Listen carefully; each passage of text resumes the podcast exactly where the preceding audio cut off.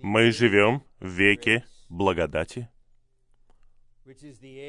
который является веком церкви, а также веком тайны, потому что то, что Господь делает глубинным образом, невозможно увидеть человеческим глазом. И этот век благодати, церкви, тайны уже продолжается почти две тысячи лет. Конечно, мы близки к концу. Мы не будем гадать или спекулировать в отношении того, когда он закончится, но мы близки к концу. И надвигающийся конец — это важное время, потому что и работа триединого Бога, и работа врага усиливается. Триединый Бог усиливает свое служение, в основном, чтобы приготовить невесту, созидая органическое тело Христова, и чтобы произвести одного нового человека. Враг будет делать все, чтобы противостоять этому. Но мы хотим напомнить ему о времени, которое использует Иоанн, когда он писал Откровение. Мы говорим дьяволу, в глазах Бога ты уже в огненном озере. Мы не боимся тебя, ты должен бояться нас. Но в конце любого века, особенно этого века, Господу необходима группа верующих, которые были бы орудием, при помощи которого Он будет работать, чтобы повернуть век и принести другой век. И переходный период в конце этого века будет назван великой скорбью. И вся земля будет в муках рождения, как женщина, которая рожает ребенка. Это будет время мучения, чтобы родить век царства. И эти верующие в конце этого века, хотя они не какие-то особенные, они не особый класс, они не выше, они просто получили милость, чтобы отдать себя Господу, открыться для Него, быть едиными с Ним, чтобы Он приобрел их, чтобы Он обучал их. Они — орудия, при помощи которого Господь может повернуть этот век. И они получат признание у судного престола, как верные и истинные, как победители. Никто точно не знает, являемся ли мы победителями. Завтра мы увидим, что победитель — это тот, кто завершает свой бег, свою часть состязания. Нельзя кричать «Аллилуйя», пока вы не пробежите финишную черту. Когда вы закончите, вы можете сказать, «Я закончил свой бег». Таким был Павел как образец. Но мы можем молиться простыми молитвами, которые приводят в действие Господа. Господь, я выбираю стать победителем. Сделай меня побеждающим верующим, частью Твоего орудия, чтобы переменить этот век. Итак, мы думаем об отличительных чертах этих победителей. Это побеждающие, покоряющие верующие. И первое — это то, что ни один верующий не может сам себя сделать победителем. Просто в нашем падшем существе слишком много всего, что мешает этому. Но Господь, который является победителем, в своем служении на этапе усиления активно работает, чтобы произвести победителей. Это на самом деле воспроизведение Его самого. Христос, как семя, посеян в нас. По мере того, как это семя развивается при помощи закона жизни, мы знаем, согласно 8 главе Римлянам 29, мы все будем сообразованы с образом Его Сына. Мы знаем из второго послания Коринфянам 3.18, что когда мы созерцаем Господа, мы преобразовываемся в тот же образ, от славы к славе.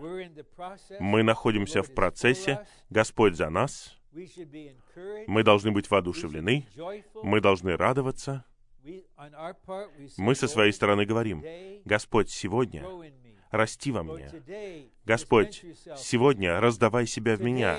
Сегодня устраивай себе дом в моем сердце, Господь, ради тела, невесты, царства. Сделай меня победителем. В конечном итоге, еще одна отличительная черта победителей — это то, что они поистине жаждут того, чтобы этот век завершился, чтобы Господь вернулся и установил свое царство на земле. Это стремление производится в нас самим Господом. Это стремление, любовь в сердце Господа, которая дает Ему желание образовать с нами союз, слияние и совокупность с нами. Мы любим, потому что Он первым возлюбил нас. И поэтому постепенно, шаг за шагом, мы жаждем того, чтобы быть едиными с Ним, сливаться с Ним, быть с Ним в одной совокупности, то есть пребывать с Ним. То же самое относится к желанию Господа вернуться за невестой. До того, как он вернется, как царь, как праведный судья, это будет его открытое явление. До этого он придет тайно, как жених, за своей невестой, которая будет составлена из победителей. Он восхитит ее, свадебный пир начнется на небесах, Скорбь начнется на земле. В конце этих трех с половиной лет Господь, как главнокомандующий со своей невестой войском, сойдет при Армагеддоне, покончит с врагом и его войском, упразднит человеческое правление и установит свое царство по всей земле. Вот что раскрывает Библия, вот во что мы верим, вот чему мы учим. И именно это является основой всей моей жизни и служения. Вот для чего мы живем. А затем мы заново увидели стих в 8 главе послания к римлянам. Правда чудесный стих? Послание к римлянам 8.37. Мы знаем, что во всем этом мы более чем побеждаем через того, кто возлюбил нас. Я тут хочу посмотреть одну деталь.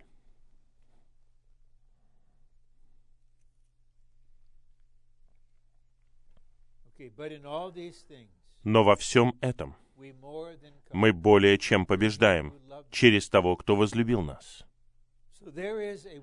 Итак, есть замечательная связь между тем, что Бог любит нас, и тем, что мы сверхпобедители. Мы более чем побеждаем. Хюпер Никао. Сверхпобеждаем. Через того, кто возлюбил нас, то есть через личность. И именно благодаря личности, которая любит нас, эта любовь побуждает нас, движет нами, дает нам возможность до такой степени, что в какой бы ситуации мы ни оказались, как бы нам трудно ни было, мы знаем из переживания, что такое трудные ситуации. В них мы побеждаем. более чем побеждаем. Не просто с трудом движемся вперед, а более чем побеждаем в этой ситуации. Затем мы увидели, что поскольку окончательным орудием врага для того, чтобы помешать созиданию церкви, является смерть, церковь созидается при помощи жизни воскресения Христа. И победители, которые заканчивают свой бег до прихода Господа, будут воскрешены, как все верующие, но они будут воскрешены с честью, потому что их воскресение будет воскресением победителей. И они войдут в царство, как цари вместе с ним, они соединятся с живыми победителями, которые будут восхищены. Мы видели на основании образца Павла в послании к филиппийцам в третьей главе, что он хотел узнать силу воскресения Христа. Это давало ему возможность узнать общение его страданий и сообразовываться с его смертью. И он стремился достичь из воскресения. Поэтому в переживании, постепенно, шаг за шагом, это вот так Господь работает в жизни. Он хочет воскресить все наше существо. Он начал с возрождения. Наш дух был омерщвлен. Я не говорю мертв, он был омерщвлен. И в него вошла божественная жизнь и началось воскресение, когда мы были возрождены. Теперь Господь хочет расширить эту жизнь воскресения и достичь нашей души и всех ее способностей, чтобы постепенно, шаг за шагом, мы становились людьми в воскресении. И мы знаем из послания к римлянам 5 главы, стихов 17 и 21, что благодать царствует к вечной жизни, и что те, кто получает обилие благодати и дара праведности, будут царствовать в жизни. Мы также знаем из Римлянам 16.20, что скоро Бог мира раздавит сатану под нашими ногами. Итак, мы в процессе того, что Господь распространяет свою жизнь в воскресенье изнутри нашего возрожденного духа в каждую часть нашей души. Он касается природной жизни и касается наших природных способностей. Мы пытались помочь обучающимся понять до той степени, в которой они готовы к этому, что вы сотворены определенным образом. Вы получили хорошее образование. Вы готовы к тому, чтобы быть на обучении. Но скоро процесс смерти и воскресения начнет происходить в вас. Потому что тело Христово — это организм, который находится абсолютно в жизни воскресения Христа. И даже когда мы поем третий куплет гимна 597, мы поем это «Жизни тела все природное претит». У тела есть иммунная система. Когда мы делаем что-то в природной жизни, тело отвергает это. Не принимайте это как что-то личное. Все природное отвергается телом. Поэтому более и более победители будут воспроизведением Христа. Они будут стремиться к тому, чтобы этот век завершился и Господь вернулся. Они осознают, что именно любовь Божья побуждает их, и они будут стремиться к тому, чтобы двигаться вперед в воскресении. И смерть не может удержать жизнь воскресения. А теперь мы переходим к сегодняшнему сообщению. Оно посвящено песне песней. Жить в божественном романе, чтобы стать грозной, как войско со знаменами. И это очень приятная тема. Победители — это грозное войско. Они являются результатом романа. И именно сам Господь знает, куда Он ведет ищущую. Она не знает ничего вначале. И в этом нет ничего плохого. Она просто знает, что ей нравится, когда ее целуют, и она просит этого. Пусть он целует меня поцелуями своих уст, ибо твоя любовь лучше вина. Твое имя, как разлитая масть, влеки меня. Это единственное, что она знает. И тогда Господь ведет ее шаг за шагом. И в какой-то момент, в какие-то поворотные моменты, Он показывает ей, что она продвигается вперед. Он воодушевляет ее. Как я говорил сегодня утром, его первое слово «О, любовь моя, ты египетская лошадь. Ты такая сильная, у тебя столько энергии.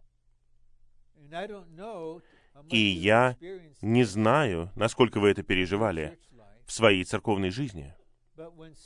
Но когда кто-то по-настоящему и чисто любит вас, как брат или сестра в Господе, вы можете принять все, что угодно от них, потому что вы знаете, что в этом есть жизнь, свет, любовь.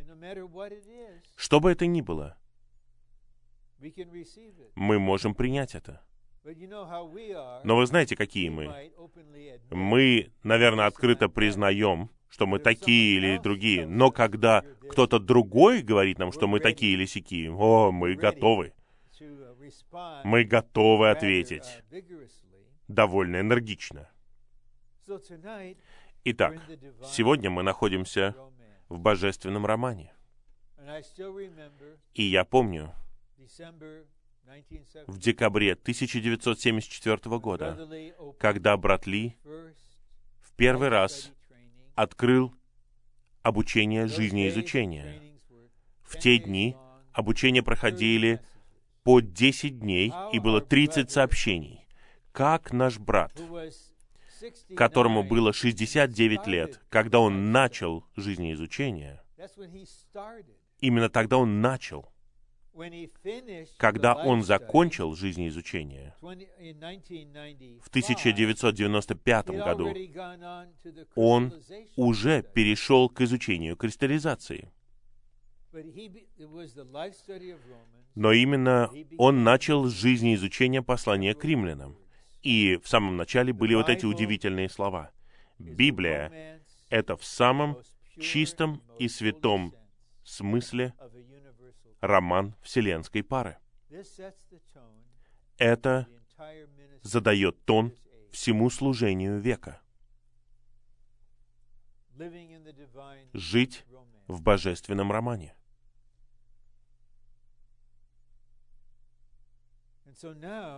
Итак, сегодня мы хотим увидеть связь между нашим продвижением в божественном романе и тем, как мы становимся победителями. Итак, ищущая, та, которая любит Господа, если бы Господь не раскрыл этого ей, у нее никогда бы даже такого взгляда не было. Он любит нас. Это песнь песней. И мы просто говорим, «О, Господь, я люблю Тебя. Я по-настоящему люблю Тебя». Уверяю вас, Он будет говорить это вам. Песнь песней — это книга, в которой мы встречаемся с Господом один на один. Это не книга о Церкви и Христе. Это книга о верующем и Христе. И в главе 4, в стихе 7, он говорит, «Ты прекрасна, любовь моя, и нет порока в тебе. Он скажет это. А теперь мы основываем учение не на одном стихе. И есть подтверждающие стихи. Поэтому сейчас в своем небесном служении, согласно посланию к Ефесянам, пятой главе, мы видим омовение и освящение церкви. Он омывает ее водой в Слове, и она будет без порока, без изъяна, без морщины, без шрама. Вот к этому мы все движемся. Посредством омовения водой в Слове все изъяны, любые признаки старения, не нужен никакой духовный ботокс или какие-то подтяжки лица, я омываюсь водой в Слове. Любые пороки от старого творения будут удалены.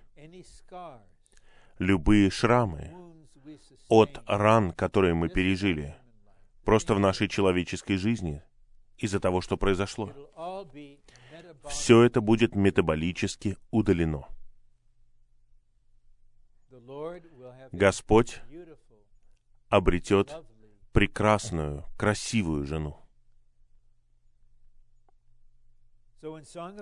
Поэтому в «Песне песней» мы видим продвижение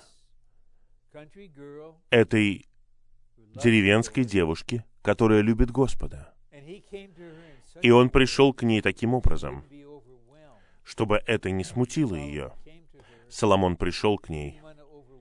Он не хотел смутить ее. Он не хотел ей показать, что он царь. Я так рад, что Господь стал человеком. Он родился в нищете, в презираемой области. В лучшем случае он был обычно выглядящим человеком. На самом деле он был совсем не привлекателен. Другими словами, он стал таким же, как мы. И когда он пришел, он не сделал очевидным сразу, что я Бог, я Иегова в плоти, я Господь славы. Мы все бы испугались. Он пришел к нам, там, где мы есть. И Он начал привлекать нас к себе. Поэтому я люблю гимн 308.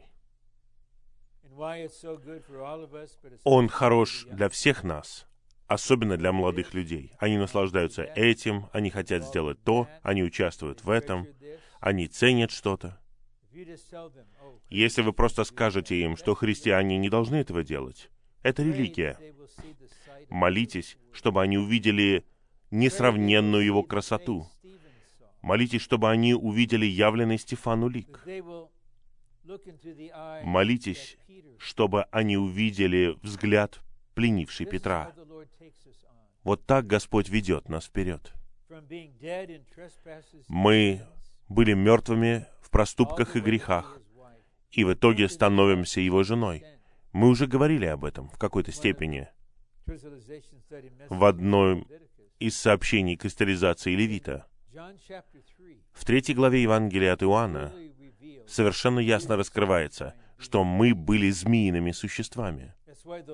Поэтому Господь исполнил прообраз медного змея, когда он был вознесен на кресте, чтобы змей был осужден. Но что мы видим в конце третьей главы Евангелия от Иоанна? Мы видим невесту. Какой это шок будет для врага,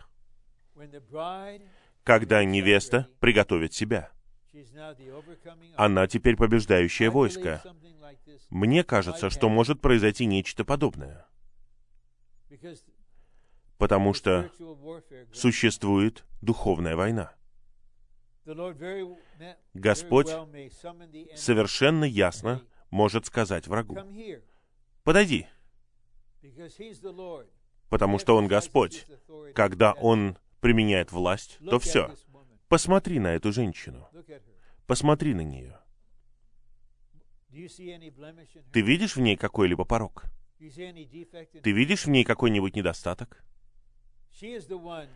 это та, кого ты сделал змеиной, такой же, как ты.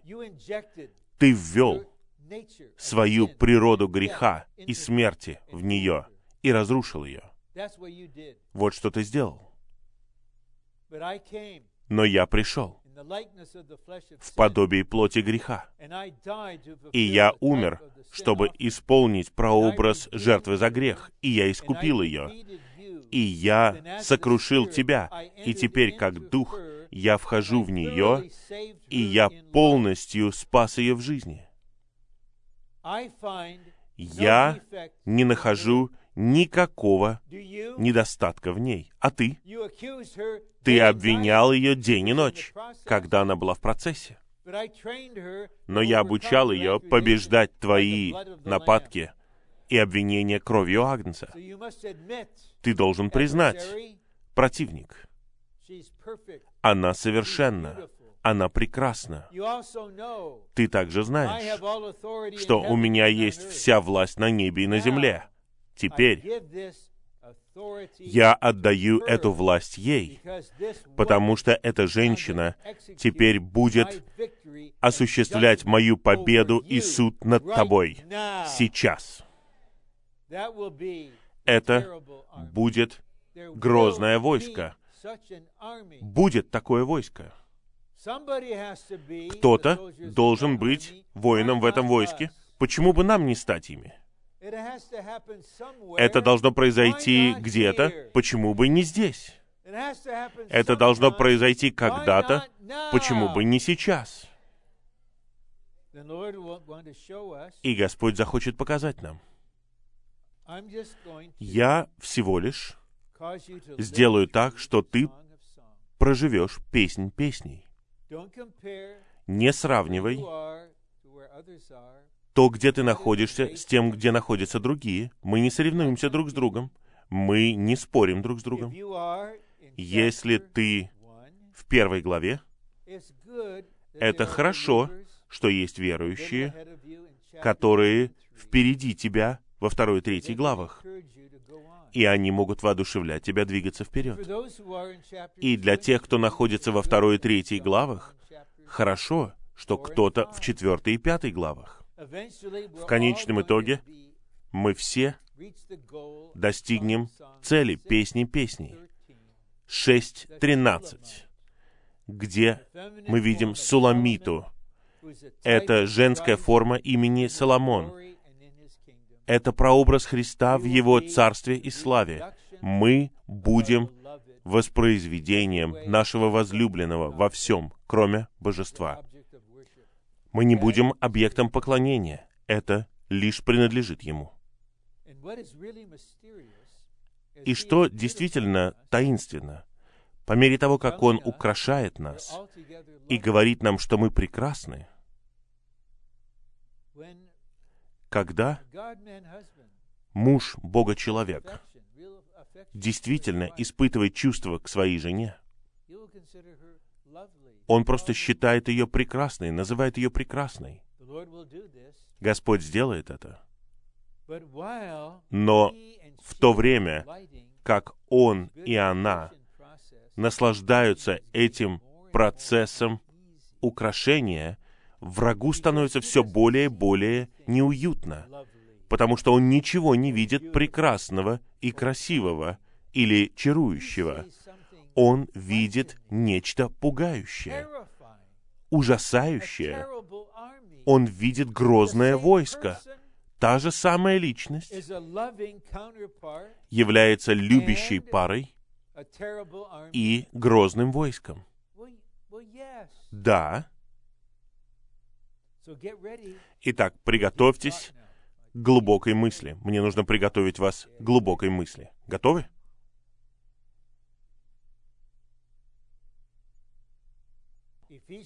За пятой главой послания к Ефесиным идет шестая глава. Вау! В пятой главе вы видите пару. В шестой главе вы видите воина. Не того, кто беспокоится, а воина. Это та же самая личность. В Откровении в 19 главе, в стихах 7 и далее, говорится, будем радоваться, потому что наступил брак Агнца, и его жена приготовила себя. Посмотрите на ее свадебное платье. Оно сияет. Но затем, когда вы доходите до середины этой главы, муж теперь является главнокомандующим на белом коне. Это все знамение. И у него есть войско. И может показаться, что это какой-то диалог между Господом и его женой. Он говорит, дорогая, мы наслаждались началом свадебного пира, а теперь мы отправимся в путешествие. Куда мы отправляемся? Мы отправляемся в Армагеддон. И вот возникает вопрос, который женщины всегда задают. А что мне надеть, когда я пойду в Армагеддон? Что мы будем там делать? Ну, мы будем сражаться. А что я должна надеть? Он говорит, дорогая, я вижу все так. Твое свадебное платье — это твоя униформа для сражения. Тебе не нужно переодеваться. Просто следуй за мной. Говори, что я говорю, потому что я буду побеждать врага. И все, кто со мной, призванные, избранные и верные, вы тоже будете побеждать. Когда дело дойдет до этого, я просто верю в Бога. И я просто верю в Слово Божье. И я полагаюсь на верное раскрытие Слова Божьего служителем века при помощи служения века. И я верю, что будет время, когда побеждающее войско, невеста-воин, сойдет с мужем, главнокомандующим, на землю, чтобы покончить с врагом, и тогда невеста, которая стала воином, будет совокупным камнем, который разобьет изваяние, ударив его в ноги, и камень станет огромной горой. Это царство. Итак, последовательность. У меня большое бремя показать вам это. Когда тело будет построено, невеста будет приготовлена. И невеста станет воином для сражения. Воин станет совокупным камнем, чтобы удалить человеческое правление. Совокупный камень станет царством, которое наполнит всю землю. Все зависит от созидания тела органически. Это созидание есть приготовление невесты. Итак, Господь, у нас были конференции на эту тему, но мы не можем сейчас этого повторять. Будет происходить пять развитий в нас. Не волнуйтесь о сложностях всего этого. Все это находится в божественной жизни и в законе жизни. Как члены тела мы будем созидать тело для Господнего движения. И затем мы станем невестой, которая имеет наивысшую любовь к Господу для Его удовлетворения. Итак, наша любовь к Господу будет развита в высшей степени. В то же самое время Господь будет обучать нас, чтобы мы были воином и сражались, чтобы мы были грозными для врага, потому что Ему будет нужен камень. Он сделает нас твердыми, Он сделает нас весомыми, живыми камнями. И этот камень станет горой и наполнит землю. И эта гора будет проявлением царства. Брат, который принес нам вершину божественного откровения. Служение Христа на трех этапах. Воплощение, включение, усиление. Полное спасение Бога, органическое спасение, царствование в жизни, богочеловеческое житие. Этот брат говорил нам о божественной мистической сфере, о расширенной божественно-человеческой совокупности.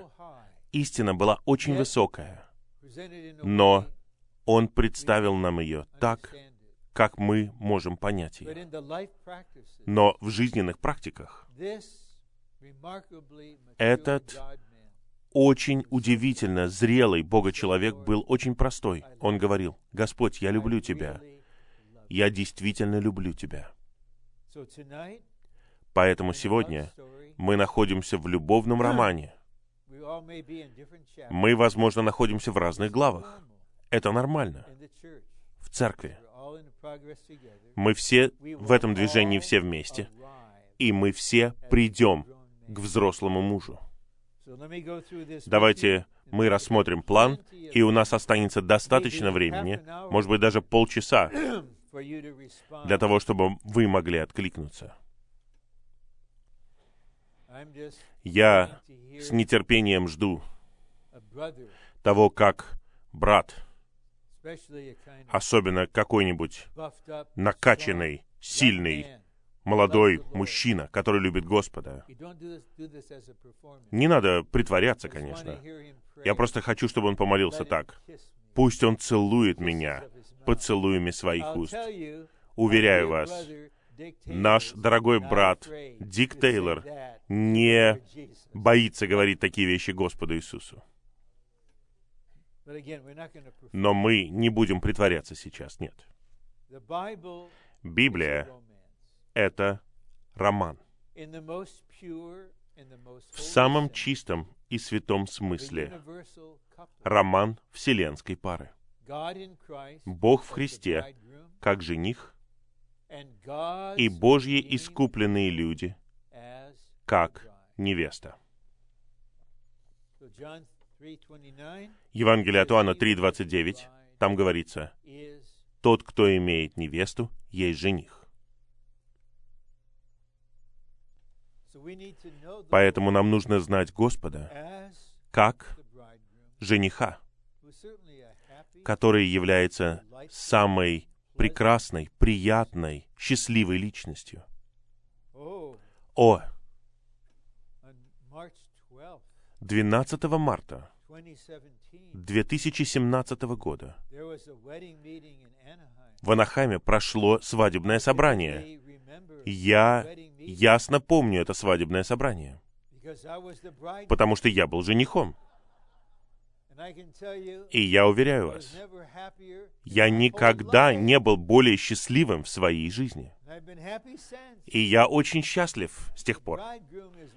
Жених — это прекрасная, радостная личность. И он должен привести свою прекрасную невесту в свою радость и в свое наслаждение. Библия — это полное откровение об этом божественном романе. А песнь песней — это краткая форма этого романа. Тема песни песней — это история любви в превосходном браке, раскрывающая поступательное переживание общения в любви между отдельным верующим и Христом.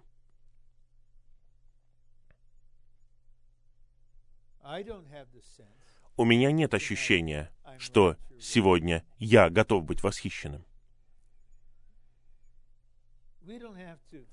Нам не нужно ощущать себя плохо из-за того, что мы еще не пришли к этому. Но у нас должно быть ощущение, что мы движемся вперед. Мы движемся вперед. Поэтому, как я говорил вчера, я не говорю ничего, чтобы у людей было хорошее чувство. Я не политик, я не дипломат. Я не пытаюсь угодить вам. Но этот последний год был переменным в святых и в церквях в этой части страны. Сейчас в вас больше Христа, нежели год назад. Это несомненно. Когда я молюсь с братьями, и что проистекает в их молитвах, это очень ясное указание на то, что происходит во всех нас. Хорошо. Итак, мы не в песне песней, в восьмой главе. Ничего страшного. Мы в первой главе. Мы где-то между первой и седьмой главами. Ничего страшного. Но мы находимся в процессе. У нас есть время для того, чтобы процесс был завершен. Два. Господь нуждается в том, чтобы победители... Вы знаете, некоторые богословы в своем частичном понимании, они как наполовину прожаренный хлеб. Они подгорели с одной стороны и сырые с другой стороны. Они говорят, как вы можете утверждать, что Бог нуждается в чем-то? Бог всемогущий. Но ваше богословие, если бы у Бога не было нужды, зачем Ему нужно было бы, чтобы вы молились? Он совершенно ясно показал, что Бог сам воспринял принцип, что Он будет действовать только когда Его люди взаимодействуют с Ним. Ему нужно взаимодействие со стороны Его людей. Господу нужны победители. Поэтому, когда вы молитесь простой молитвой, «Господь, сделай меня победителем», иногда у меня есть водительство расширить эту молитву, и я говорю, «Господь, как семикратно усиленный дух, сделай меня победителем, чтобы я побеждал всю деградацию, и чтобы я созидал тело Христова и завершил Новый Иерусалим. Господу необходимо это. Он нуждается в таком взаимодействии. Ему нужны победители, которые осуществили бы Божье домостроительство и обрели тело, которое обретает завершенность в Новом Иерусалиме. В третьем разделе мы подходим к этапам победы в «Песне песней». Итак, в «Песне песней» любящая Христа побеждает на нескольких этапах. Итак, любовь на первом этапе, она побеждает одно. По мере того, как любовь развивается, она может побеждать нечто более глубокое. По мере того, как любовь созревает, она может побеждать еще что-то более обширное.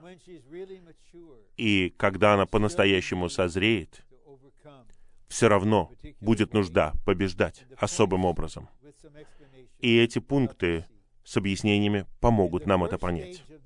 На первом этапе этой книги, с первой главы второго стиха по вторую главу седьмой стих, она побеждает привлекательность мира, будучи привлечена Христом.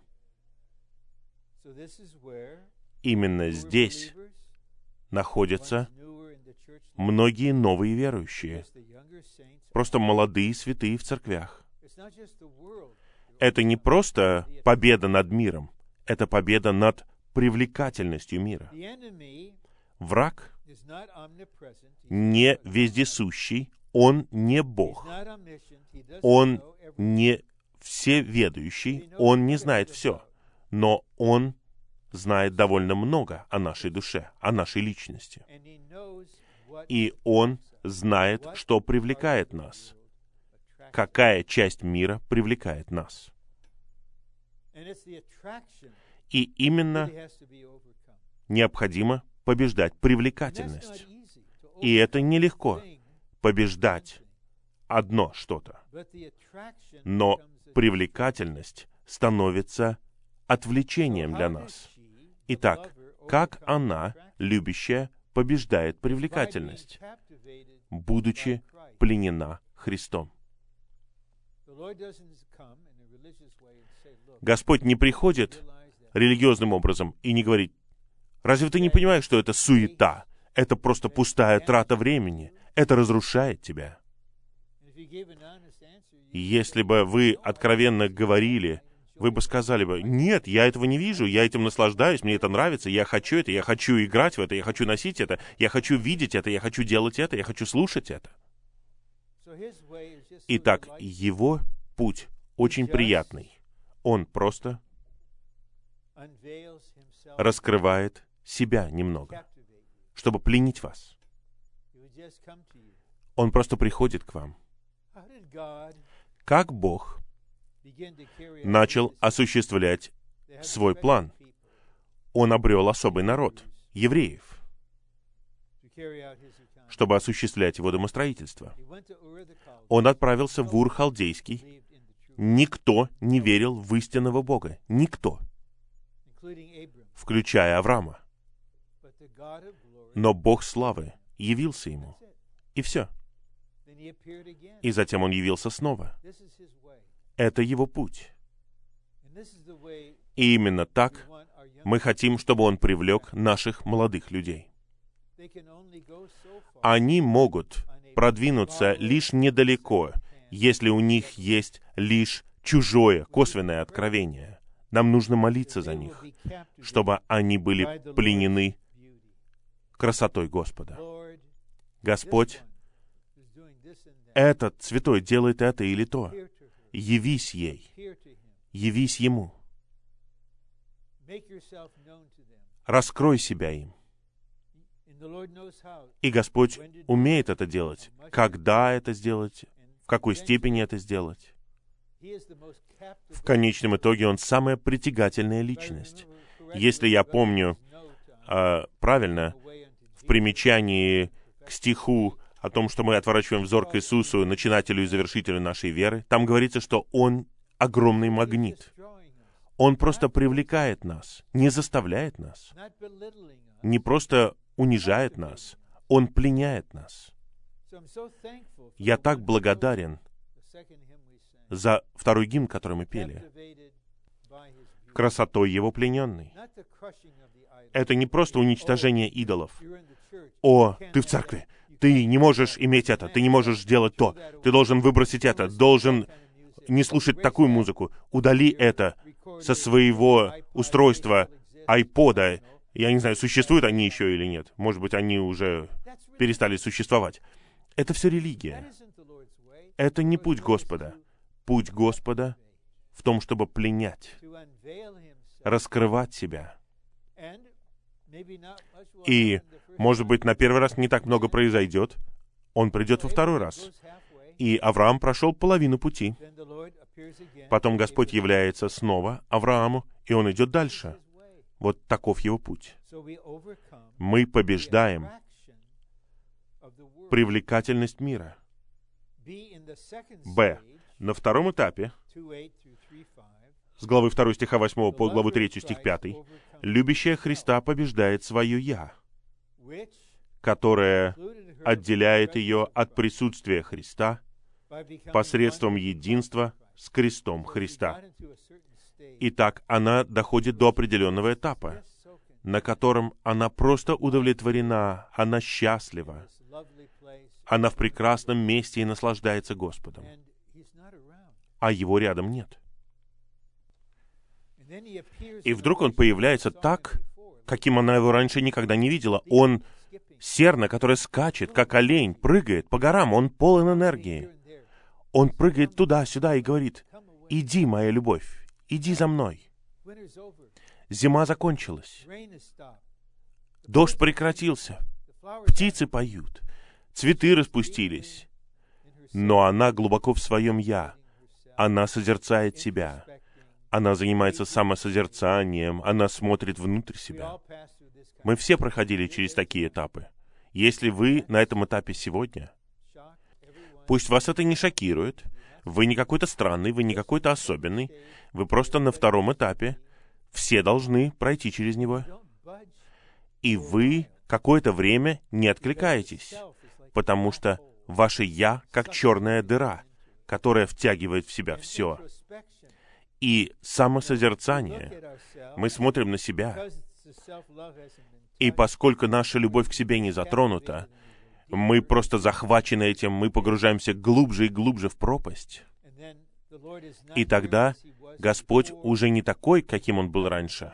Он в другой форме. Мы не собираемся двигаться.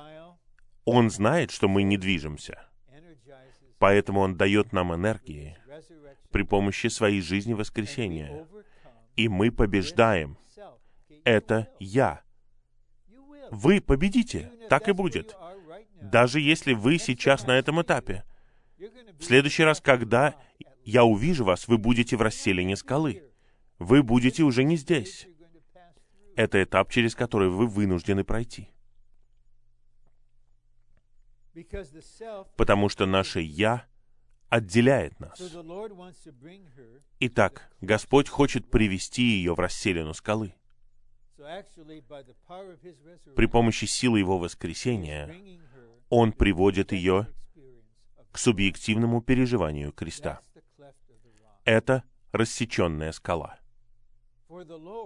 Что касается Господа, Он сначала был распят, а затем Он был воскрешен. В нашем переживании все наоборот. Сначала мы касаемся жизни и силы воскресения. И затем эта жизнь и сила воскресения делает нас готовыми переживать крест. Итак, теперь она находится в расселине скалы. Она едина с Господом в его смерти. И теперь он не называет ее больше лилией. И он не просто говорит, что у тебя голубиные глаза. Он говорит, моя голубка, твой лик прекрасен, твой голос замечателен. Лик — это выражение вашего внутреннего существа через ваше лицо. И это то, что мы не можем подделать. Кто-то однажды сказал мне, что можно отличить подлинную улыбку от лживой, просто посмотрев в глаза. Если глаза улыбаются, тогда улыбка на губах подлинная. Понимаете, это всего лишь второй этап. Но скоро Господь покажет вам, что ваш лик прекрасен. И когда ты молишься, когда ты говоришь со мной, твой голос — просто сладкая музыка для меня. И вот вы, вы побеждаете свое «я». Но Господь знает, что это этап. Поэтому мы переходим к пункту В, к третьему этапу. На третьем этапе, с главы 3 стиха 6 по главу 5 стих 1, любящая Христа побеждает старое творение, все физическое, все старое творение, всю физическую сферу. и все, что в ней. Брат Ли отмечает, часто, когда Вочман Ни служил, они знали, что он переживал огромную физическую боль в то время, как он говорил. Но поскольку он прошел через третий этап, хотя он и страдал в физической сфере, он побеждал ее. Он побеждал это. И я знаю одного дорогого брата.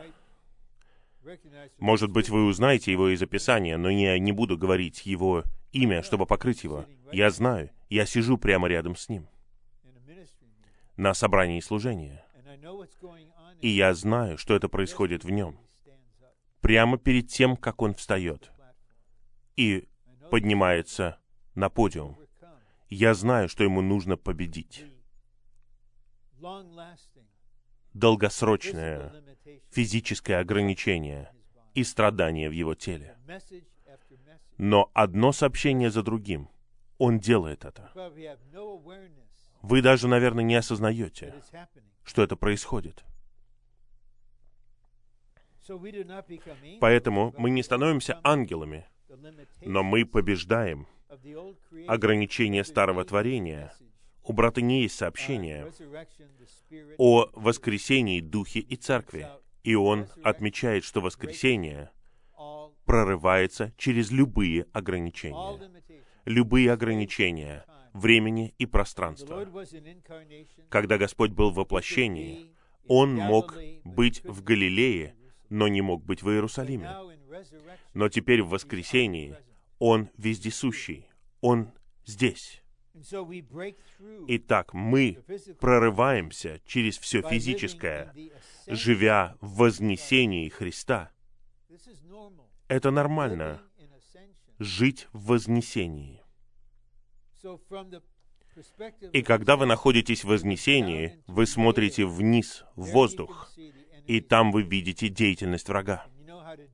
И вы знаете, как сражаться против него. Логово львов, горы барсов. Вы все это видите.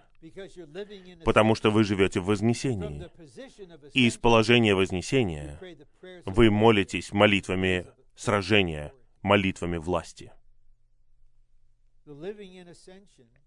живя в вознесении Христа, в воскресении, после того, как ее «я» подверглась работе креста.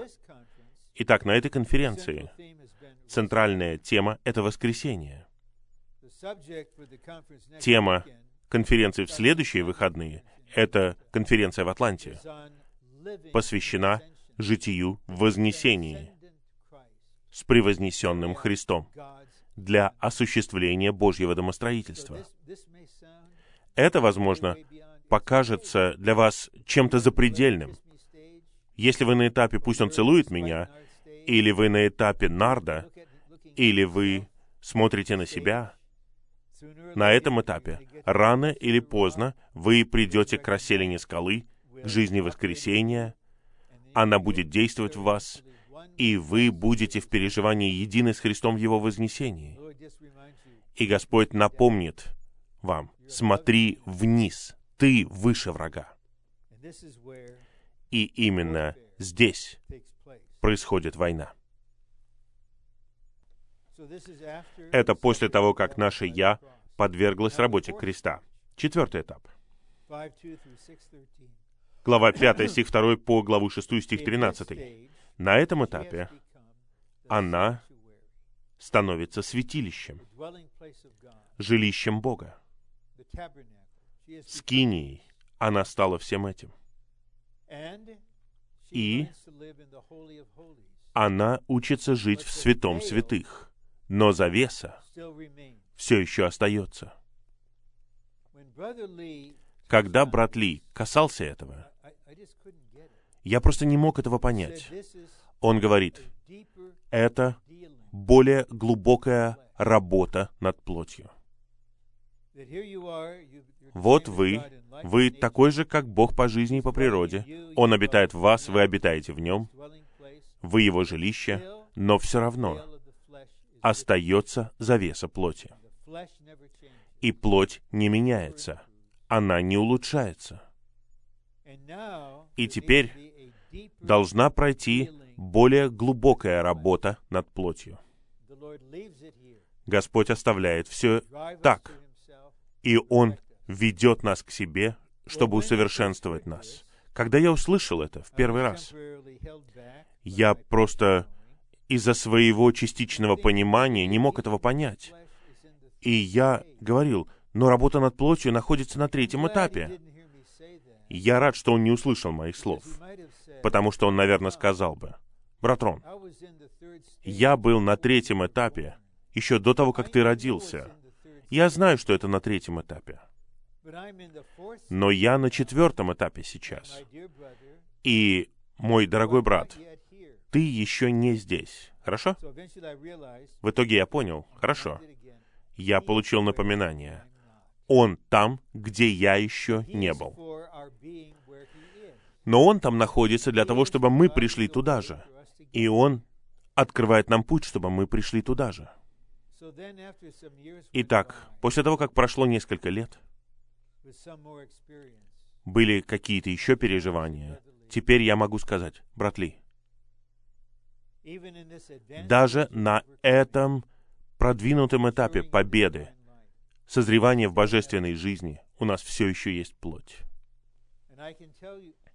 И я уверяю вас, даже как пожилой человек и брат, у которого есть определенная мера роста, Господь ведет меня сейчас к тому, чтобы у меня была более тщательная работа над плотью, намного больше, чем на третьем этапе.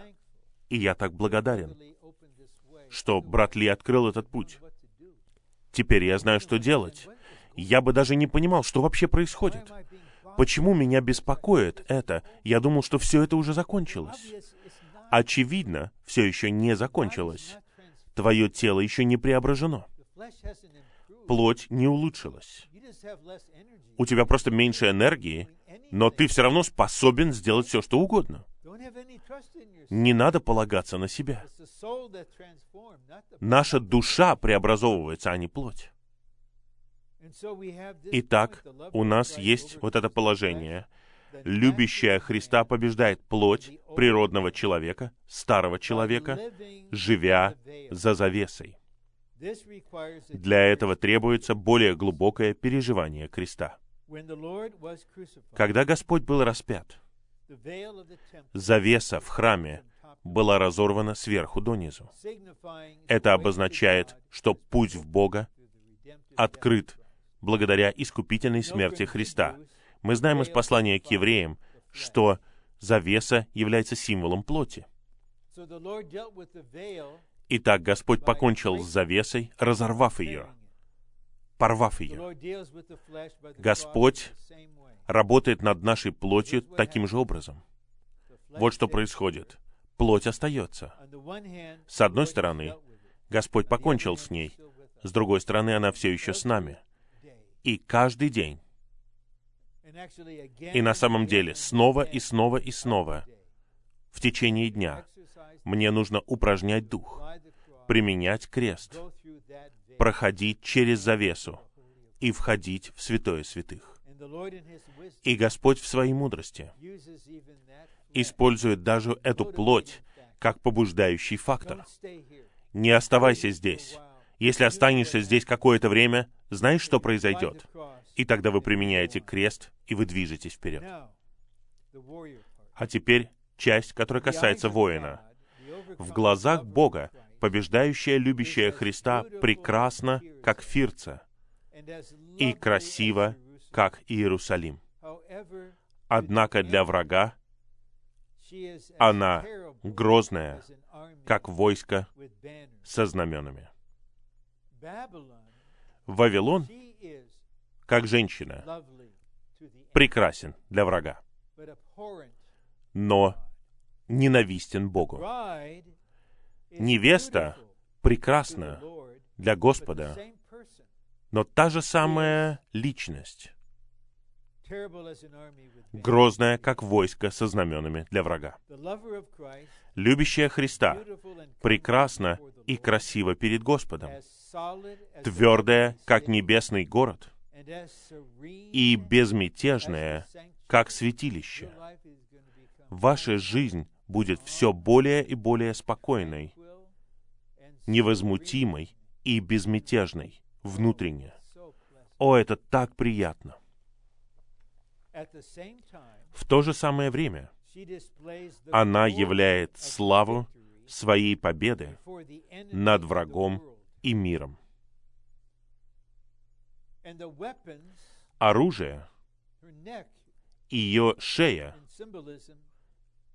в системе прообразов — это хранилище для оружия. Шея обозначает ее волю. Она теперь покорная, гибкая, но сильная для того, чтобы противостоять врагу.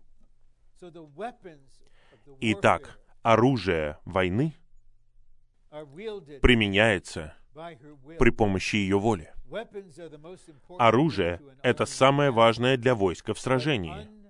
Но развернутые знамена, обозначающие славу победы, это самое важное в победе. У нас есть оружие, и у нас есть знамена. На конференции в День поминовения у нас будет особая тема. Она похожа на то, что мы рассматриваем сегодня. Мы должны развернуть духовные знамена. Мы должны провозгласить всей Вселенной, провозгласить царство сатаны, что победа Христа на кресте, в Его воскресении и вознесении. И мы — войско победоносного Христа. Мы сражаемся не за победу. Он уже это совершил. Мы сражаемся из победы. Мы сражаемся в победе. Знамена указывают на готовность сражаться, а также обозначают, что победа уже одержана. Нам нужно увидеть это. Мы не способны уничтожить дьявола на кресте. Наш Господь это сделал. Теперь мы участвуем в его победе. Б. Жизнь за завесой — это не просто жизнь перед Господом, но и жизнь перед врагом. Может, это покажется странным. Вы живете перед Господом. Но теперь вы готовы участвовать в духовной войне. Вы смотрите на послание к Ефесянам, и это борьба. Когда вы боретесь, вы боретесь с человеком, который стоит не на 30 метров от вас, а это близкий контакт. Однажды утром, это было одно утро из многих в первой половине 1997 года, когда брат Ли просил некоторых из нас быть готовыми каждое утро и приходить к нему, когда он зовет нас. Иногда это было три или четыре раза в неделю. Мы не знали, что он хотел делать, что он хотел говорить. Но однажды утром мы пришли, и он сказал, «Ночью я сражался с врагом, лицом к лицу». И он сказал, «Вы должны учиться сражаться вот так же». И он дал нам настоящее обучение и совершенствовал нас. И мы не просто ходим и думаем все время о враге, но поскольку мы живем перед Господом, мы любим Его, мы теперь готовы участвовать в Его войне с врагом.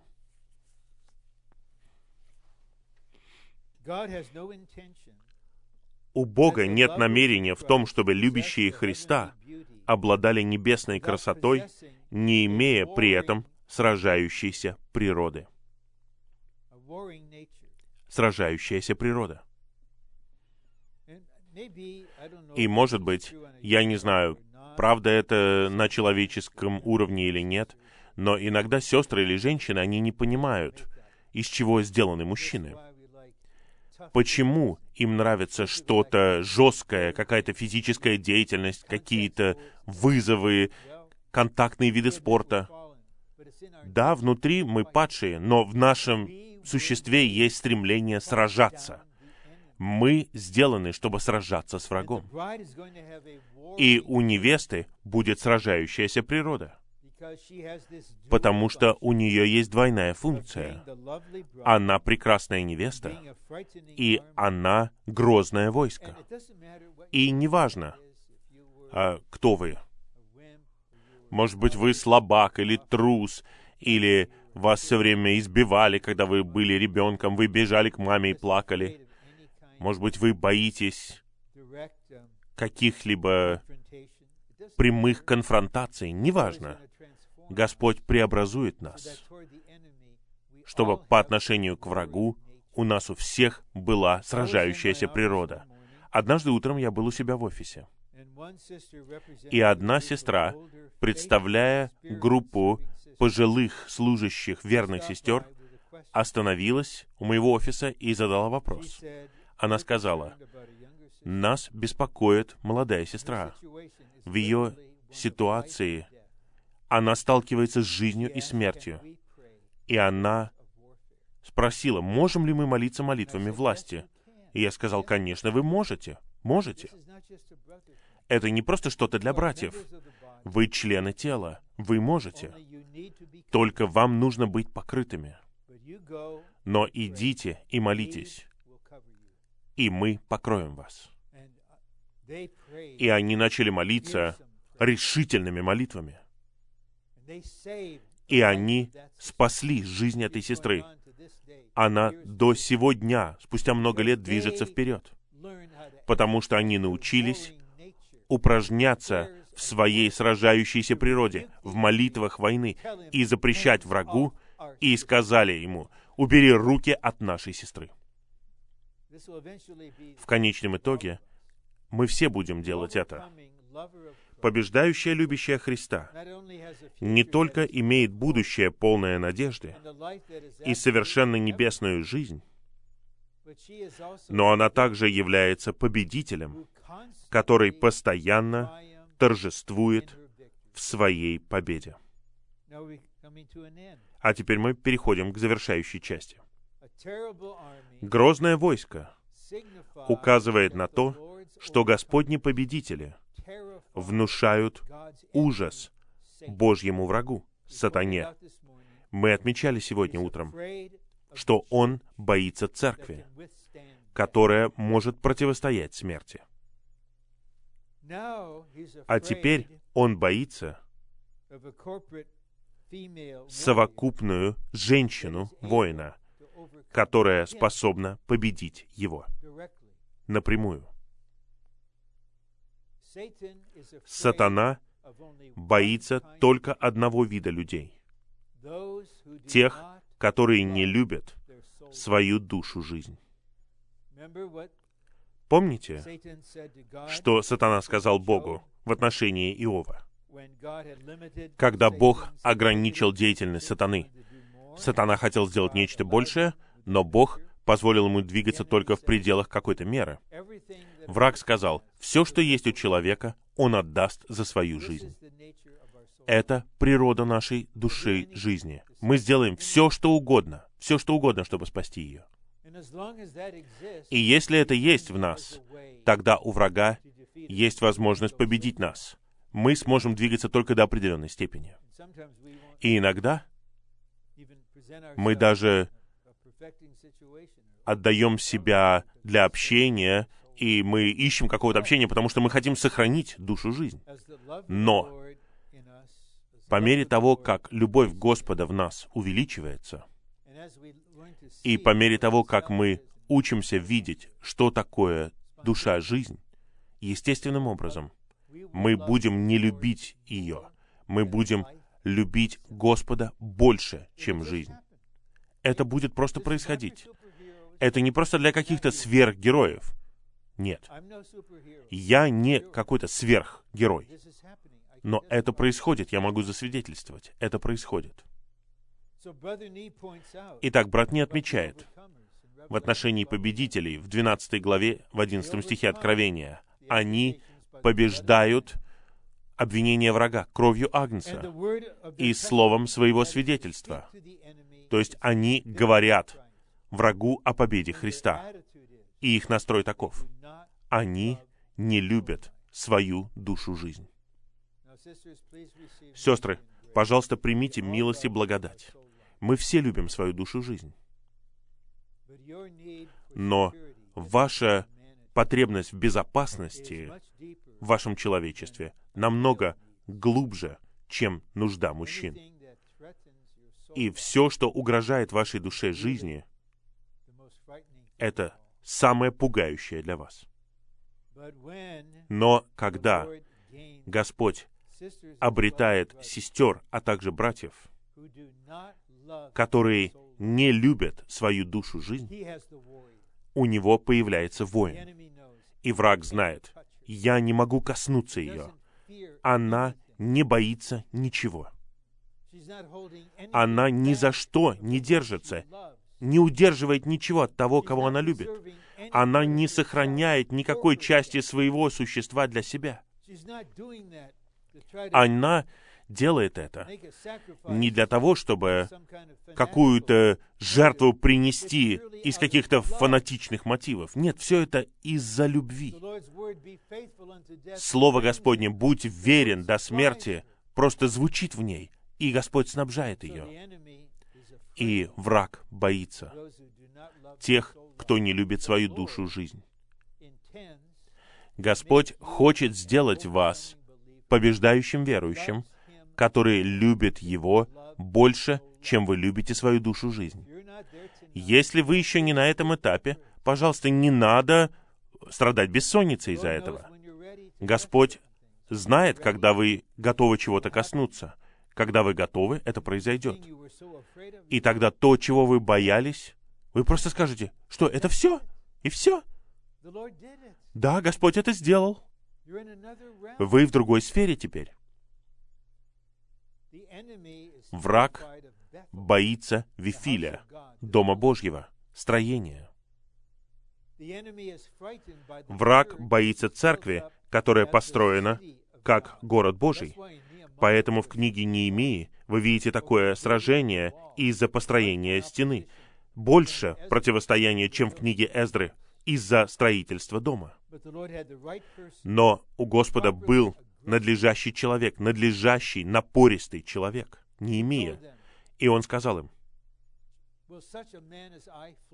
такой человек, как я, неужели я буду убегать? Вы что, испугаете меня? Я не перестану. И тогда он дал каждому оружие в одну руку и строительное орудие в другую руку. Враг нападает, и тогда вы просто трубите в трубу, и мы соберемся в этом месте и будем сражаться. Нам необходима такая надлежащая напористость в нашей церковной жизни, в нашем благовествовании, в наших молитвах. Четвертое. Бесам и злым ангелам внушает ужас один новый человек, сотворенный Христом на кресте. Они боятся этого совокупного человека, потому что это исполнение Бытия 1.26, образ и владычество. Все, они думают, нам конец. У этого совокупного человека есть власть изгнать их с земли. Поэтому у нас есть право молиться за то, чтобы враг потерял почву в этой части страны. Кливленд принадлежит Господу. Огайо принадлежит Господу. Вся территория вокруг Великих озер принадлежит Господу. Мы должны изгнать врага. Да. Мы восклицаем Господу, и Господь, возможно, скажет, «Нет, вы это делаете». Как Моисей. Народ восклицал к нему у Красного моря. Ситуация была безнадежной. Моисей воскликнул к Богу, а Бог сказал, «Почему ты восклицаешь ко мне?» Я воздвиг тебя для этого. У тебя есть жезл в руке. Просто простри его, и я открою море, и вы пройдете, и я утоплю войско фараона. Это произойдет. Постепенно, шаг за шагом. Но если мы снова соберемся вместе в будущем, предположим, через год, если это будет устроение Господа через братьев, и Господь поведет, тогда мы соберемся вместе, мы будем более прекрасны, мы будем более грозные, чем сегодня, потому что мы каждый день этого года будем становиться более красивыми и более грозными для врага. Сатана не боится индивидуалистичных христиан, даже если их тысячи. Но ему внушает ужас церковь, как тело Христова, совокупный воин, сражающийся против него и его царства. Итак, мы все начинаем как энергичная лошадь, полная природной энергии, Господь знает это, его это не беспокоит, он двигается шаг за шагом, шаг за шагом, пока мы не становимся прекрасной, как Фирца, красивой, как Иерусалим, грозной, как войско со знаменами. Вы сотворены для этого. Вы избраны для этого. Вы искуплены для этого. Вы возрождены для этого. Вы в церковной жизни для этого.